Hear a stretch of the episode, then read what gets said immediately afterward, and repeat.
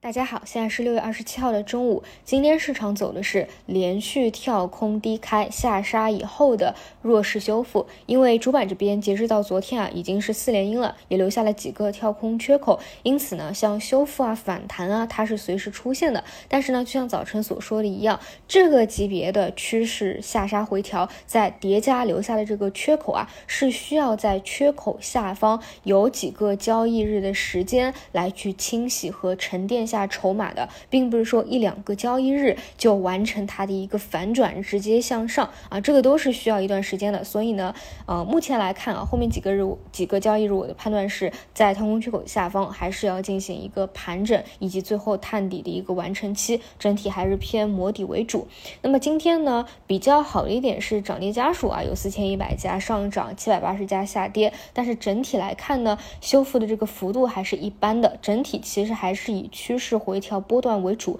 并没有出现什么转势啊，就是一个弱修复。这一边呢，主要还是主板的强度会强于双创板，这也是跟今天主板的一些中字头的板块出现了反弹拉升相关啊。所以整体全市场来看，还是相对比较疲弱的。包括今天你看市场的量能也是出现了大幅的缩量，大家呢还都是以观望为主。那就板块而言，昨天比较逆势的啊，资金可能是避险叠加厄尔尼诺的消息刺激。自己去避险的电力啊，今天反而是一个调整的，而今天表现好的呢，是昨天没有轮动到的啊，一个是主板这边这边的中字头基建啊，像中字头里面，我们之前就观察过，最先修复的或者最先领涨的，其实主要呢就是中船系。那它也是在轮动的一个分支当中啊，基本上前两天是一个小休整，今天又是有轮动到了船舶周期的订单还是比较明显的。另外一块呢，就是地产链的超跌反弹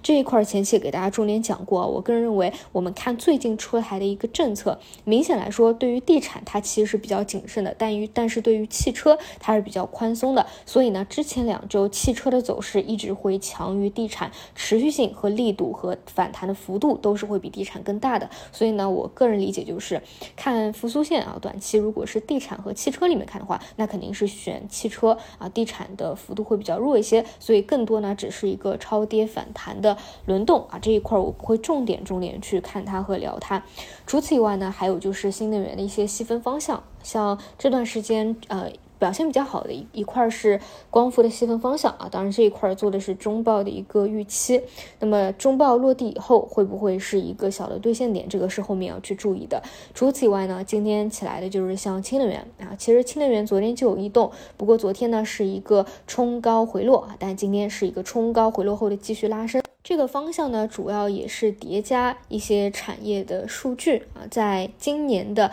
一月份到五月份。国内电解槽的招标兑现是实现了翻倍的增长。内蒙在今年开工，合计对应电解槽的需求达到了两千两百七十九台，对应着的市场空间是二百二十八亿元。预期二季度的电解槽需求开始快速放量啊！电解槽就是我们看氢能源板块可以当成是一个先行的指标吧。所以呢，像电解槽的相关个股啊，今年是细分方向里面领涨的啊。当然，其他它的新能源的环节比较好啊。但是呢，你会发现啊，就是像嗯新能源这一块儿。过去几年做的也比较多了，一直反复的在跟踪它。其实呢，当中的一些标的啊，它其实也不是说反复的炒冷饭啊，它还是会跟随着市场的变化去不断变标的的。比如说，你还是。呃，关注这一些老票啊、老标的，你就会发现其实并没有什么很好的表现啊。一方面呢，就是市场都在发展；